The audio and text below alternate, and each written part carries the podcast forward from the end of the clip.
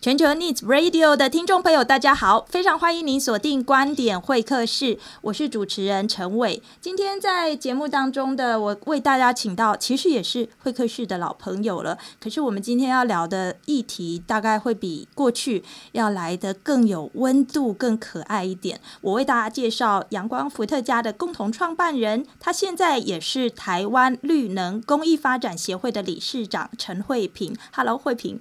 Hello，陈伟，各位听众朋友，大家好。慧萍，我呃看到阳光伏特加其实得了很多在呃这个商务的社会企业的专业领域里面是叫做政府的正字标记啦，就是其实蛮有公信力的。这里面我知道包含了像经济部的中小企业处的 Buying Power，呃，大家我现在念的这个英文的意思是说，其实您每一次消费。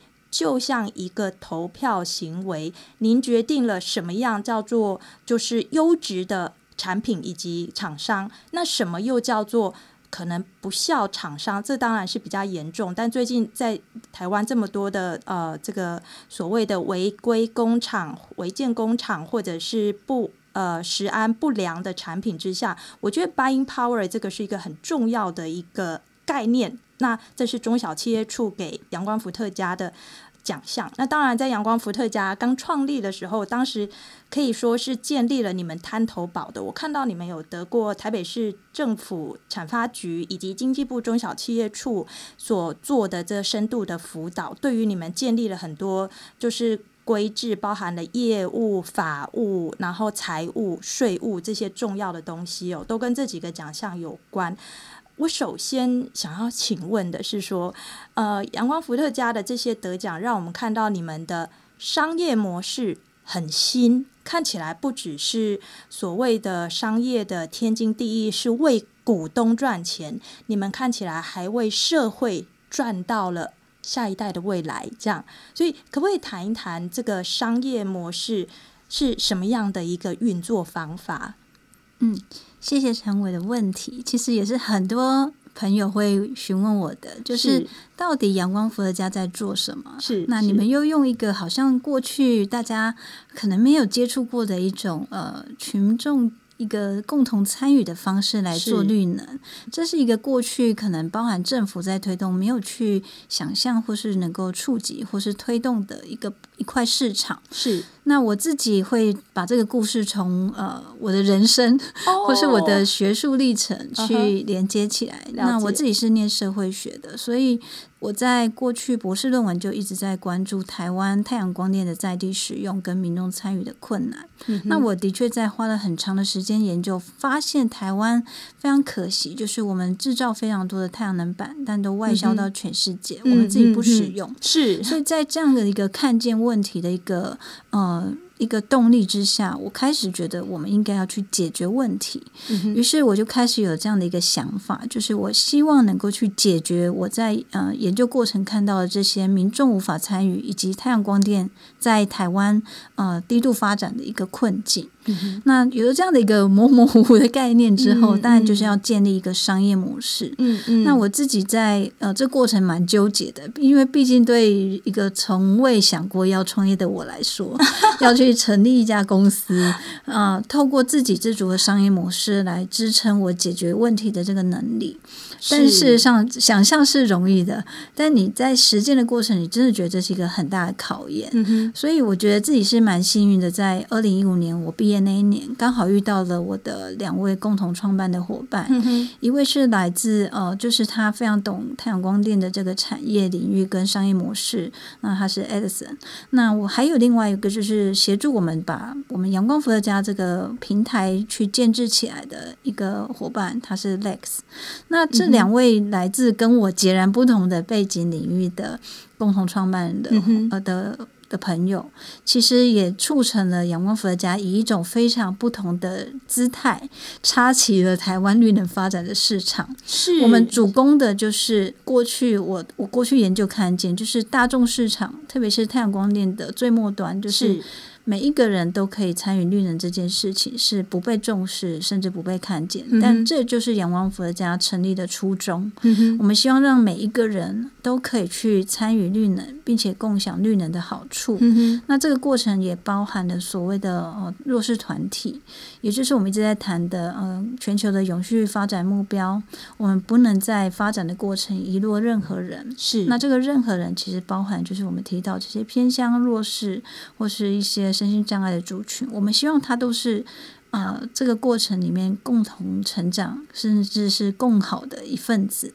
所以这样的一个初衷，我们在呃二零一五年，我们真的就是毅然决然的决定要一起成立这样的一个公司跟平台。嗯、那二零一六年，我们就推出了阳光伏特加这样的一个呃。让每一个人都可以简单参与的平台。嗯、那这个平台就是透过民众可以提供他的屋顶，嗯、哦，或是民众可以小额的出资认购一片太阳能板，是，以及民众可以透过小额的捐款、爱心，一起来打造台湾更多更多的太阳能的一个设备。然后产生更多的绿能，嗯、然后为地球环境减碳。嗯、更重要的是，这个过程我们搭配了政府的再生能源的政策，把电力可以转换成具有经济效益的一个稳定收益的来源。嗯、那很多人就会觉得，哇，这个听起来好棒哦！但是你们一定是诈骗集团吧？为什么盖太阳能可以赚钱呢？对，我们就要不断的去说服大家，这是政府的政策。因为台湾从两千零九年，我们通过了再生能源发展条例，嗯，其实我们就跟像日本、德国一样，这些国家其实都比我们走得更早。他们透过所谓政府要求公公用电力公司，他必须去收购再生能源的发电，嗯，并且用高于市电的价格。嗯，那这样子去撑起啊。呃所谓再生能源的经济的诱因，嗯哼，但是我在研究过程中看到了，我也经历过这一段时间，但是你却发现这样的经济的好处，或是这样的一个市场商机，能够投入的都是大企业。对，它有资金能力，毕竟盖一座太阳能电厂可能动辄数百万，甚至数千万，它才会有一个规模效益出来。如果只是一两片，虽然可能一片大概一万六，但是那个规模效益没办法出来的。是，是，所以我们就一直在看见是这么好的事情，为什么我们没有办法参与？OK，而且我一直觉得从社会人文的角度来看能源转型这件事情，我一直觉得。能源转型不是只有硬体的转型，不是科技的转型，嗯，它还有社会软体层面的转型的搭配。是，否则你就会很容易遇到冲突。那这也是我在过去研究过程一直在所谓的科技与社会研究这样的跨领域的、的呃。呃，学术学术领域去学习，其实你会很知道一个好的科技能够被社会所接受，它真的需要去两者兼顾。嗯哼，科技与社会是彼此渴望彼此的。对对对，对，所以我觉得这件事情也让我们这样的一个异业结合的团队，就是我自己是人文，那我的伙伴是非常科技技术的背景，是还有管理商务的背景，对，对，所以我们自己就变成。呃，内部就是一个异业结合的团队，所以我们就会做出一个跟市面上大家看到，哎，做太阳能可以这样子做，很很创新的商业模式。那我觉得蛮感谢的，就是我们在这个过程也遇到蛮多的贵人哦、uh -huh. 呃，包含呃，刚刚跟陈陈伟有提到，就是台北市政府呃、嗯、早期产发局他们有社会企业的辅导的方案，嗯、那还包含后来我们进入了经济部中小企业处的一个呃。呃，辅导单深度辅导的单位，嗯嗯，我觉得这某种程度也帮助我们建立起不只是我们自己的信心，也建立起民众对阳光伏特家的信心，嗯，因为我们知道，我们这样的一个商业模式就是建立在政府的政策有道理底下，只是大部分的民众不知道或不了解台湾的能源转型到底在干嘛，或是诶，什么叫卖电？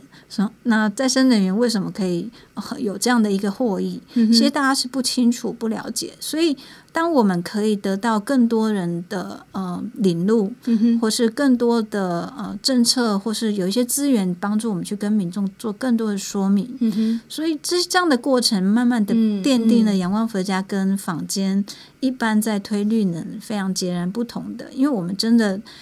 我台面上你会看到我们做了很多的行销或宣传，事实上台面下我们做了更多民众看不见的努力，去建立民众对我们以及对台湾能源政策的信任感。是，我觉得这个是看不见的努力。是，那我很喜欢小王子那句话，就是真正重要的事情是看眼睛看不见的，而这个部分就是阳光伏特加。嗯、呃，为什么得到很多民众的认同？因为他们。会看见我们在台面下做了很多，包含服务或是在推广或是说明，我们是真的是一步一脚印的去把这件事做得非常的踏实。是我还是回到其实呃，作为参与者最在乎的一件事情，大概就是胡萝卜在哪里，就是为什么可以赚钱。我刚才听到阳光伏特加的这个商务模式，我。我觉得我应该要更精准的说，这个社会企业的模式哦，这个听众朋友，商务模式跟社会企业它最重要的一个具体的差别，我我不要跟大家陷入那种细节，什么到底是公司体还是非营利单位，我要跟大家说，最重要的细节在于说，它有没有。回馈社会，还是它单单商务模式传统的只是回馈股东？好，那我现在刚刚听到有开三种口，可以让大家参与阳光伏特加所打造的平台。第一个屋顶，这个我觉得听众朋友一定很好理解，因为这就是一种租赁的关系。就像有时候我们有一个在闹区市中心的一面大墙，哇，这个。选举的时候，就各大的这个候选人都会来租哦，放广告上去。可是第二种方式叫做来买块太阳能电板吧。我我想问一下这一件事。呃，一般来说，我们大家可能就是存钱。我们知道现在钱放在银行里面，利息有够低。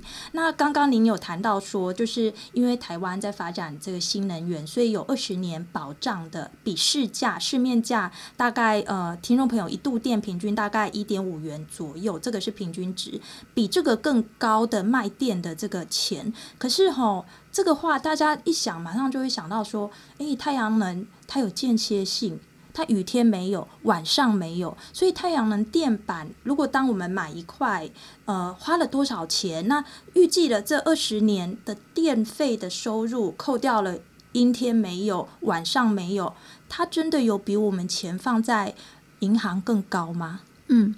我想参与真的是认识一个科技跟政策最好的方式。是，所以像我们的参与者，他参与了之后就会理解这一切了。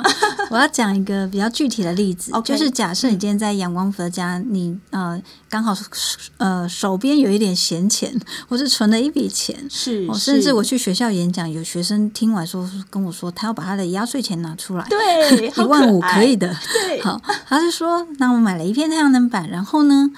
就会搭配我刚刚说的，我们一起出资，我们就募到这一座电厂的经费，是，我们就拿来盖一座太阳能电厂，它就呃会开始施工建制、完工挂表，然后跟台电并联。那并联之后，我们就开始卖电给电力公司。那因为台湾只有一家台电嘛，所以我们现在只能卖给台电。那这个时候，我们的角色就会很有趣。以前我们只能付钱给台电买电，是对，我们是电力的使用者。但现在我们是电力的生产者，我把电卖给台电公司，他跟我收购，然后并且他会透过我们刚刚讲的政府的再生能源的趸购政策，所以他每两个月一期，他就会看你给他多少的电。他就给你，他就给付多少的短售的电费给你。是的，所以这样的一个价格，大概现在大概太阳能四到六块都有，嗯，就是会高于我们的一般用电的一个呃电价。是，所以他就创造出每一度绿电，它其实有更好的经济。经济诱因，那这样的模式之下，很多人就说：“那我卖电给台电二十年的保保证收购期间，是二十年后我才拿到这笔钱的收益吗？”不是的，就跟台电电费单一样，可能两个月一起他就会呃看你给他多少电，他就给你多少钱。Uh -huh, uh -huh. 哦，所以假设你今天投入一万五好了，他你可能。呃，两个月一期，两个月一期，你第一年可能就可以拿到一千五左右的收益回来。嗯、那第二年就是在累积，所以它有点像是慢慢的，呃，你投入第一笔的资金之后，慢慢的回收你的起初投入的成本。嗯、那你到了可能第十年左右，你就会拿回你起初投入的这一笔资金，嗯、后面就是你净赚的。是。那换算成所谓二十年的平均预估的内部报酬率，嗯、相对于定存可能现在一趴嘛，嗯、太阳能大家就可以有五到六趴的一个内部报酬率。哦，所以这就是我们在讲，它是一个稳定呃呃收益，只要太阳升起来，它就可以帮你赚钱。那当然，大家不要不要害怕晚上没有太阳，人家隔天还会升起来。所以我们刚刚以上所有的预估的这样的一个太阳能发电效益跟收益，其实都是一个整年度的。嗯、哦，或是以、嗯、以每天每每个季节可能有高高低低，夏天可能我就可以赚更多，然后冬天可能日照没这么好，嗯、那平均下来大概就是一个一个大约十年的回收期的一个一个一个概念。嗯，十年成本就打平了，嗯、是是。但是，一讲到这个，我就忍不住有点担心哦。像呃这几天其实雨下的特大，因为跟台风有关系。OK，台湾的天然灾害特多，呃，光是台风这个就是我们的宿命，每年都可以来，可能五到十个。我想先问一下，台湾的呃太阳能板的技术，因为十年它不算一个短的时间，太阳能板的技术足够真的让它撑到二十年吗？是。这个结构真的是呃，台风的因素真的是所有太阳能的业者的共同风险，所以这也不是阳光伏特加会遇到的的唯单一问题，因此它就会被统一的解决，哦，是。因为大家都有。对，嗯，所以我要讲就是一个呃，总体上来说，太阳能的业者会如何去降低这样的一个风险？那阳光伏特加怎么做？那当然我们在评估在哪里盖电厂的时候，就要先去确认这个建物的还有太阳能板盖上去之后的结构安全。有道理，对，所以当我们在跟嗯、呃、经济部或者跟台电申请的时候，其实我们就必须要提供所谓的结构技师的安全签证，嗯、你必须要抗地震。几今天有地震，对，抗几级的地震，然后抗台风几级的阵风，你可能要抗十七级的阵风，是是，对。那再来就是你在结构上面都符合了之后呢，其实再来就是你要去避开台风上上岸的地点，有道理。你会看到阳光伏特家目前我们在选定场址，就是会优先去选择我们觉得相对比较。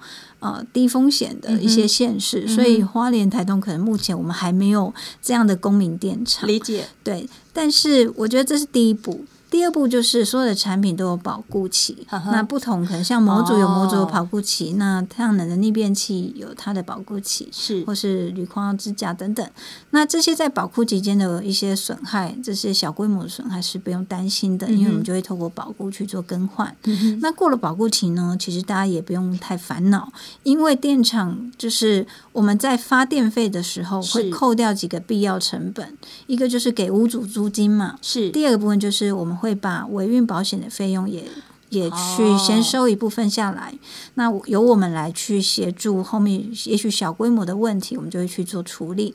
那这个部分就是维运的部分，我们就用大家一起支付一部分的维运的费用，嗯、然后去让电厂可以有一个维运的经费去好好的呃保持跟运作。嗯、那第三块就是我们刚刚提到的，真的今天有一个超乎预期的风险，嗯、或是台风好了，我今天可以抗十七级的台风，可是今天有个二十级的这个超级飓风来了，极端天气，对，天气也许是全面的摧毁，我们也不能排除，但是我们。要去降低这样的风险.所以我们每一座电厂都会有这个所谓的保险。嗯、那这就是我刚刚讲第三块的必要之处，是我们会帮每一座电厂做保险的动作。是，是所以今天假设在维运或是呃维修上，其实已经修复已经没有经济价值的时候。我们就会把保险理赔拿下来，然后分配给所有的参与者，嗯、所以也不会是一个血本无归的状态。嗯，对，所以我在讲这三个阶段，我们可以去呃大大的降低风险。那保险是最后一步，是，是、呃、还好我们目前也没有用到。呃，阳光伏特家现在有两百多座的电厂，是的。透过我们前面每个阶段做的越好，那就可以大大的降低我们使用到最后这一块的、嗯、的一个保险的的一个部分。我刚刚听到了，还有就是第三种参与模式，其实也是我觉得呃大家会很关心的一种公益的参与。台湾绝对是爱心大岛，虽然我们可能国家很小，但是我们是个很有爱心的一个国家。那大家可能在这个三步五步就会有一家的便利商店以及加油站。大家觉得最常见到的公益的模式，大概就是捐发票哦。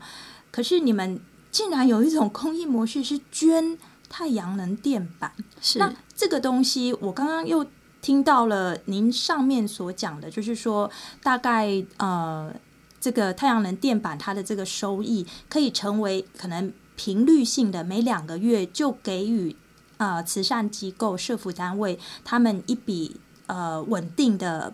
呃，金额并不小的一笔金钱，所以我觉得这是一个好方法。而且现在您还成立了一个台湾绿能公益发展协会，您担任理事长。我我还是想多谈一下这个绿能公益。您觉得推展这一件事情，您怎么把它推展开的？因为我要跟您说，这个东西。很新呢、欸，是 真的。因为其实我自己过去是也很关注台湾的弱势团体的一些处境，这是我的硕士论文。哦，对，所以应该说一直有这样的一个种子在我的心里。所以，即便后来我转向了科技与社会，甚至走到了绿能创业，但是这一份关怀，它也变成优化我们这个商业模式更与众不同的一个面向。嗯、但事实上，它跟我们阳光伏特家整个商业模式是非。非常一体的，也就是说，当我们买了一片太阳能板，它可以创造一个更好的收益、更长期、更稳定的收益来源。那如果我们把这个方这个方式用在公益，它也一样。我们一样透过群众或是大家的力量一起出资，然后一起建制一座太阳能电厂。嗯嗯。但是这一次我们结合公益的话，我们的资资源就会来自于企业的捐款以及民众的爱心。OK，嗯，对，所以我们就把这样的爱心集结起来，盖一座太阳能电厂。那并且把售电的收益用来帮助这些弱势团体。嗯，它会有什么不同呢？第一个，它把一次性的爱心变成一个二十年的稳定收益的来源。第二个就是你的一一开始的这个爱心，还可以透过再生能源的这样的一个卖电的机制，被放大一点六到一点八倍。哎，是这个还可以同时爱地球，所以真的是。一兼三顾的好 好模式，是，但是如同陈伟讲的，哦，这么新的模式，大家一定听得不飒飒。对，刚开始的时候，您怎么样推展开来的？但是我觉得真的就是要不断不断的去诉说，okay, 然后去解释。那包含我们要去说服企业，说，哎，你本来就有企业 CSR 的资源，我帮你放大，然后还兼顾永续发展。然后他们一听，觉得，哎，好像有一点道理。对，然后再就我们也要说服社服单位。哎，你的屋顶反正就是闲置空间，是啊，是啊，屋顶顶楼又很热，嗯，哦，所以我们就说盖着太阳能还可以顶楼降温，还可以带来稳定的收益，所以我们要两面去串联跟说服大家，然后慢慢的促成一个一个的案子的发生。是，对，是，这这一切我们也曾经，我们也常常被拒绝了，对，真的。太新了，真的。被拒绝已经是我们常呃的常态了，真的，所以被接受觉得哇，真的是太棒了。第一个案场在哪一个社服单位的屋顶啊？对，我们第一个其实就是朋友的介绍，那我们在桃园的国际儿童村。OK，那他们屋顶其实非常多，但是因为我们那是第一个案子，所以我们只做一个小小的五五 k 瓦的太阳光电系统。大概是几片？五 k 瓦？五 k 瓦的话，大概五十几片，十几二十片，那没有多哎，真的很小。快二十片的话，那没有多，对，很小，真的非常小。但是对我们来讲，这是很很困难的第一步。那我一直会去分享说，其实，在创业过程最艰难的阶段就是零到一的过程。当你是零的时候，你去跟企业说这是一个好棒的理念，然后请跟跟我一起做，他们一定先想很久。所以我们其实一开始丢了几个企业的基金会什么的，其实就石沉大海。但我自己是有点嗯嗯、呃、过度正向思考，所以我一直相信，包含我在研究过程，一直觉得台湾民众有很大的力量。那就像陈伟讲，台湾民众很有爱心，是。那我相信这样的的力量存在，但我我不确定 是是不是如我想的，但我们还是很勇敢的把。儿童村的五 k 瓦就放在我们的平台上，那时候我们就完全没有人认识我们，但我们就很努力的去用我们自己的方式去宣传。那最后我们真的募到了这五 k 瓦三十五万左右的金额，嗯嗯、那我真的很感动。这三十七七笔的民众小额爱心，嗯，帮我们完成了这第一个专案，嗯。那当中还有一位医生，他就是一直捐捐了四笔。然后还写信来问我们说：“哎，这样够了吗？”哇，很有诚意。对，他就很想要帮助我们促成。然后我真的很感动，然后写信去问他说：“为什么你比我们还相信我们？” 我我自己都还在自我怀疑，说这么好的事情，这么棒的理念，但有到底有没有办法成功实现？但他他给我一句话，就是他自己也是因为日本福岛核灾之后，他自己有两个孩子，嗯，他说我很希望我的孩子未来可以活在生活在一个非核的家园，没有核灾恐惧的未来，嗯，嗯嗯所以他很想做点什么。嗯、那嗯，嗯支持绿呢是他想做的，但他过去也是没有办法行动。嗯，于是当他知道我们在做这样更有意义的绿能的行动方式，并且把这个绿电放在更有需求的地方，他觉得很有意义，所以他给我一句话说：“捐款是最小的事。”然后，但我非常感动，是我觉得那那个时刻对我们来讲，这个捐款很重要，它让我们开始滚动，并且开始实现这件呃美好的理想。是，所以我真的觉得。我一直很相信台湾社会是一个很有爱的、嗯、很有力量的，只是我们要怎么把这个力量召唤出来，嗯、可能是我们一直在努力的事情。嗯哼哼，我们先暂时休息一下，马上回到节目中。听众朋友，我要来跟慧萍再聊一聊，他在这个二零一六年创办了，跟几个伙伴共同创办了阳光伏特加之后，他看到社会价值的变迁。我们马上回来。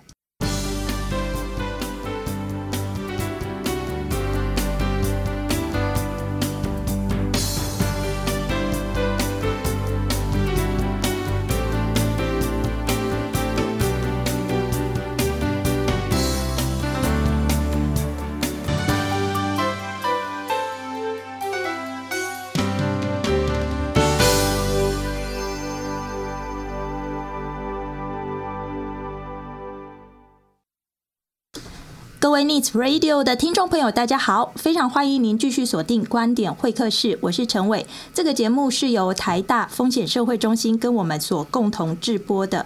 我在今天节目里面为大家邀到会客室的老朋友，他是阳光伏特加的共同创办人，也是台湾绿能公益发展协会的理事长陈慧平。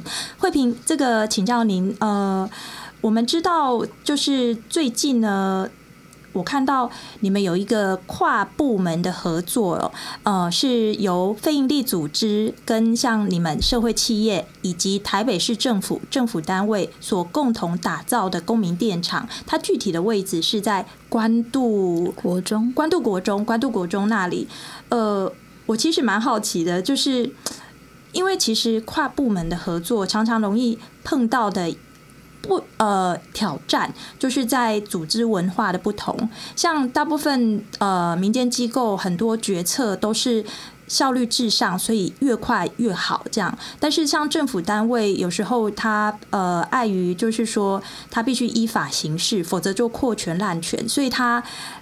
这个逐级上报，任何一个计划都是这一层完了，上再上一层，上一层完了，再上一层，这样逐级上报。那个时间上面好像有点像时区不太一样哦。所以呃，不论在沟通语言啊、组织文化，然后运作的这个文化上面都不太一样。您如何在刚刚我说的这一个案场关渡国中的公民电厂上面，你们呃？我看到是你们跟主妇联盟，然后还有台北市政府，这个当中的整合上面有遇过什么挑战吗？应该说从头到尾都是挑战，就是阳光伏的家，我们一路走来一直在努力，就是希望让全民可以参与绿能，并且共享。那这个到后面其实也慢慢我们在呃说服一些呃政府单位去认同这样的一个理念。嗯，所以其实包含我之前在呃能源转型白皮书也参与了。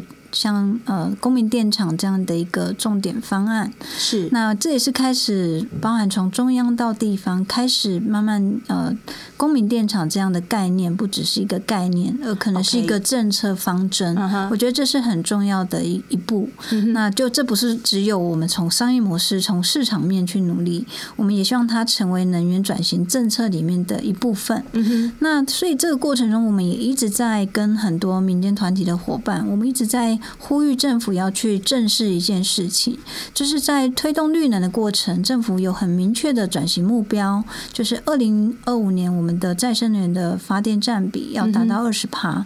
那这是一个数字的目标。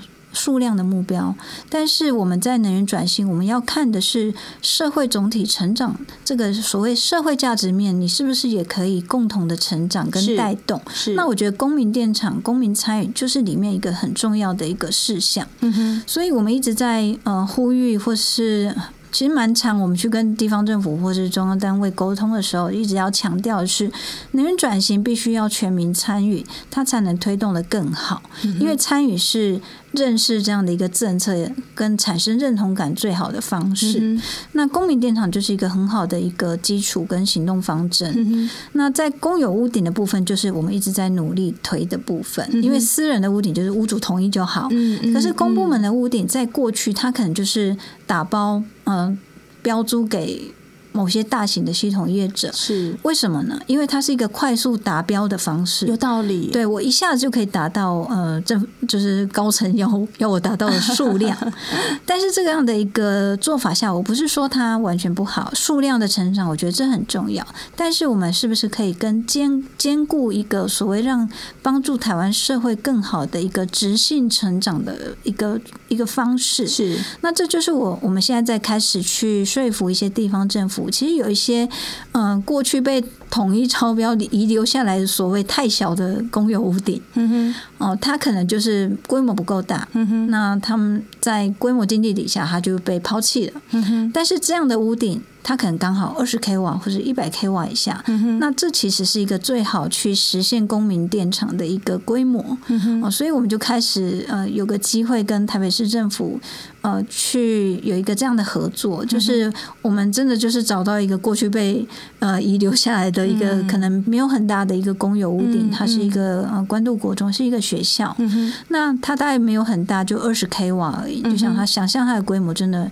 没有太大，那我们。但是公有屋顶它还是的确要走制度上的一个程序，所以它还是一样要公开的招标。那这也是我们一直在诉求的。我们在招标办法是不是也可以把社会价值放进去？哦，所以如果你可以透过鼓励公民电厂实施的一种。方式去让民间团体去使用这些，也许规模没有那么大的中小型的公有屋顶，其实你也是活化了你的这些闲置屋顶空间，是，但是你更能够凸显这些屋顶的公共性，因为公有屋顶它其实就是一个公共财，那如果你就是永远只看到说我要收多少的租金，其实你就。去忽略掉了这样的一个公共资产，它其实能够创造更多社会参与跟社会服务价值的一个面向。嗯哼，所以我们跟嗯这个案子，我们就是透过主妇联盟环境保护基金会，它去标注使用这个学校的呃建物的屋顶。那未来我们就会透过公民共同出资的方式，嗯，那可能包含学校的老师啊、校长啊优、哦、先参与，然后包含我们跟社区会开说明会。会去让社区关渡国中附近的这些社区民众也可以优先来购买。是，那再来就是真的没有买完，我们才会开放到仰望福的家平台。但以这个规模，我是觉得应该我们在在地参与就可以达到这件事情了。它是大概多少万元的一个案子啊？嗯、呃，它二十 k 瓦的话，一百多万，那一片大概也是一万。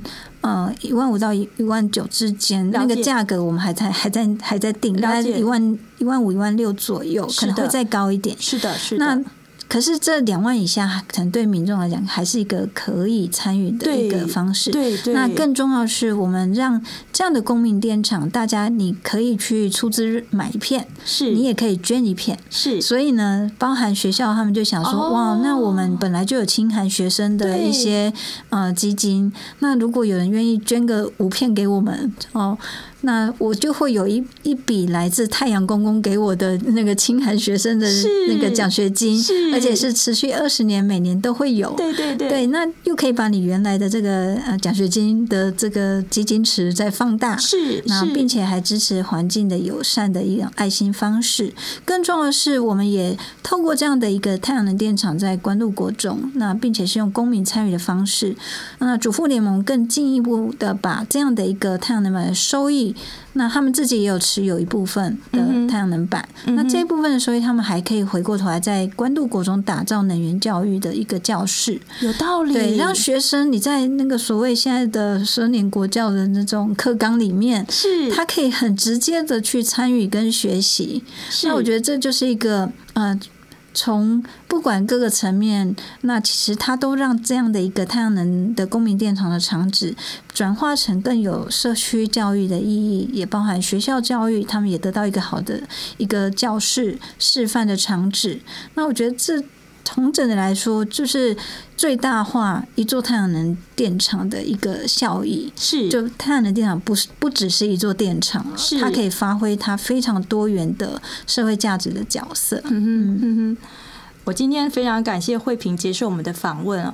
呃，听众朋友，我们常常把创新挂在嘴边，但是从今天慧萍的故事来看的话，我认为创新它。最终的目的是可以让多种效益一次达成。我可以说这个一次达成叫做小兵立大功，但是它其实是来自于希望可以解决问题，希望可以更深化的去把价值给传开来。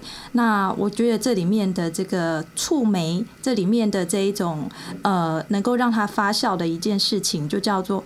梦想和实践力吧，在慧萍的身上，我看到是这个样子的，还要有失控的正向思考哦，就是你相信你可以，对，然后也感谢大家相信我们可以，那我就是大家一起促成这个梦想的实现。是我今天非常感谢阳光伏特家的共同创办人，他也是台湾绿能公益发展协会的理事长陈慧平接受我们会客室的访问，谢谢慧平，谢谢，谢谢，也谢谢各位听众朋友您的收听，我是陈伟，在这里祝福大家平安喜乐，下周再会，拜拜。